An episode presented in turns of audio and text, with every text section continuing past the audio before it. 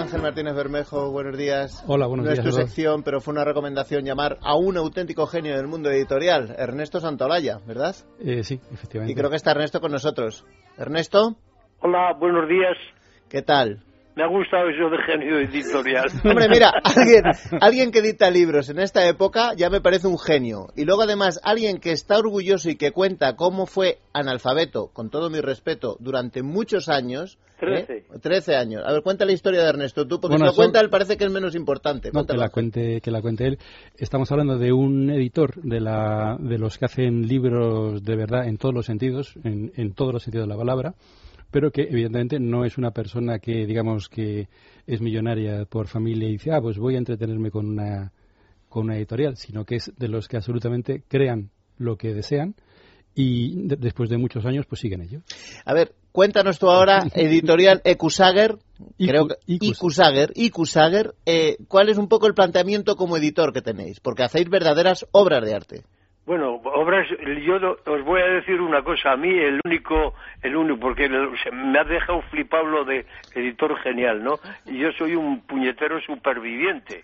Bueno, en un, somos en muchos. un mundo, en un mundo que, a- eh, al que adopté por pasión, por, por agradecimiento. Mi agradecimiento eh, al mundo del TVO, porque comencé con los TVOs y mantengo una línea de edición de TVO serio sobre la historia, sobre la ética y sobre la política, son libros que todavía existen.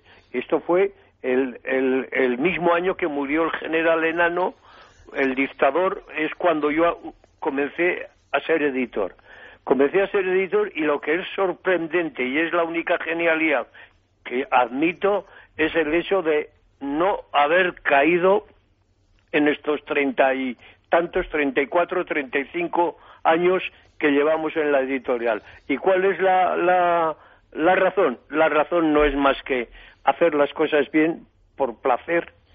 Eh, el- mi estudio de mercados no es más que mi gusto, la pasión de un libro que un día leí y ha desaparecido del mercado, el, eh, un autor en el que, que, que, que, que te levantó las alas del corazón en, en la lectura de un libro suyo, a buscarlo y, y publicarlo. eh, esa es la, la temática. Y luego el descubrimiento de nuevos valores, de gente que se te acerca con un libro sobre todo bien escrito y que coincide con tu gusto y tu forma de hacerlo y entonces te lanzas sobre el libro. Esta es una pequeña esto es, esto es un, eh, a mí me maravilla encontrar eh, gente que cuando ven mis libros siempre dice, hombre, es que ustedes los industriales vascos, es que, o sea, producir la sensación de que somos un maná de dinero cuando esta editorial no es más que un, un tipi indi- indio con, Sí. con cuatro varas de fresno y una piel de búfalo para encima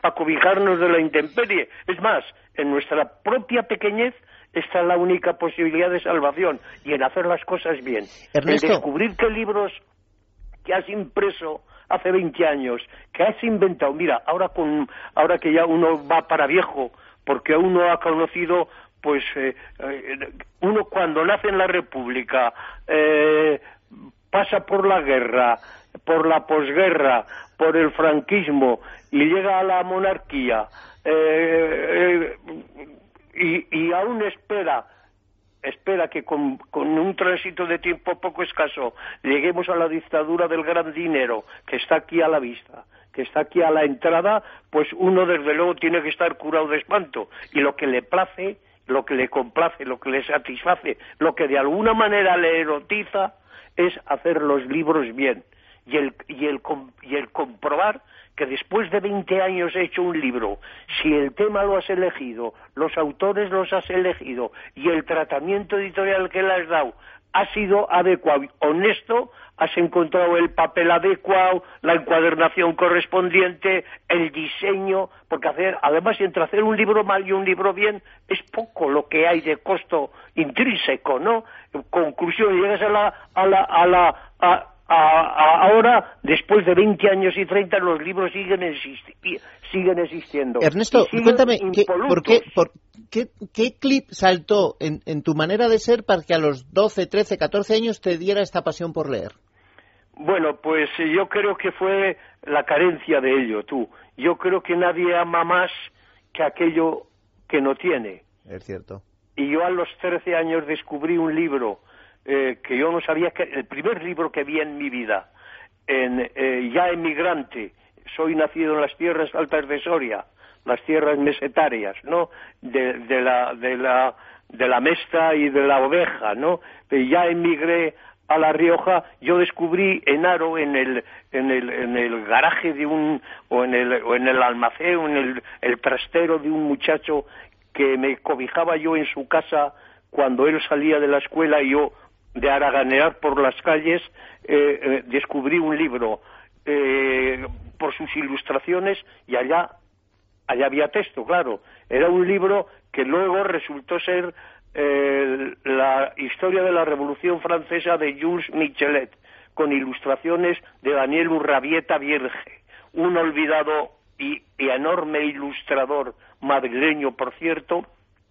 Entonces ese libro a mí me electrizaba con sus ilustraciones que yo seguía tarde a tarde, que me las sabía de, memoria. Yo no sabía qué era aquello, aquello era algo monstruoso. Allá había unos personajes extraños. Empezabas a, a, distinguir la aristocracia de la plebe, la guillotina, o sea, había, había ahí un batiburrillo que no entendía y que lógicamente, bueno, pues, te parecía maravilloso, haré una elipsis como en el buen cine y diré que al final hace dos años puse en pie, de verdad, y por primera vez, la historia de la Revolución Francesa de Jules Michelet, con ilustraciones de Daniel Urrabieta completa, no como en la única edición existente en España, la de 1898, con traducción de Blasco Ibáñez, en el que la censura se había cebado en ella y la había hecho irreconocible. Bueno, pues esa edición la hice yo ya como si fuera el canto de cisne. ¿no? Vamos, que te, la... regalaste a ti mismo, ¿no? ¿Eh? Más o menos. así es. Pero es que después de hecho eso, y creyendo que debía cerrar porque ya había cumplido mi sueño, resulta que sigo haciendo libros, libros hermosos, disfrutando con ellos, lo cual tiene un enorme placer y ver a mi familia contenta y feliz. No gano un duro, no lo he Bueno, pero eres feliz, que es de lo que se trata. Además, Ángel, creo que los libros de viajes y relatos que hacen... Los de Pierre Orland está ahí publicado y, por ejemplo, también el libro que ganó el último premio de literatura de viajes del Camino del Cid era un libro publicado ahí. Amigos, os dejamos. Después de las 12 venimos otra vez. Ernesto, muchísimas gracias y enhorabuena. Y oyentes, espérennos cinco minutitos de noticias, lo del elefante, lo del rey, lo del Madrid, lo del Betis y ahora volvemos. Estamos de fin de semana. Es radio.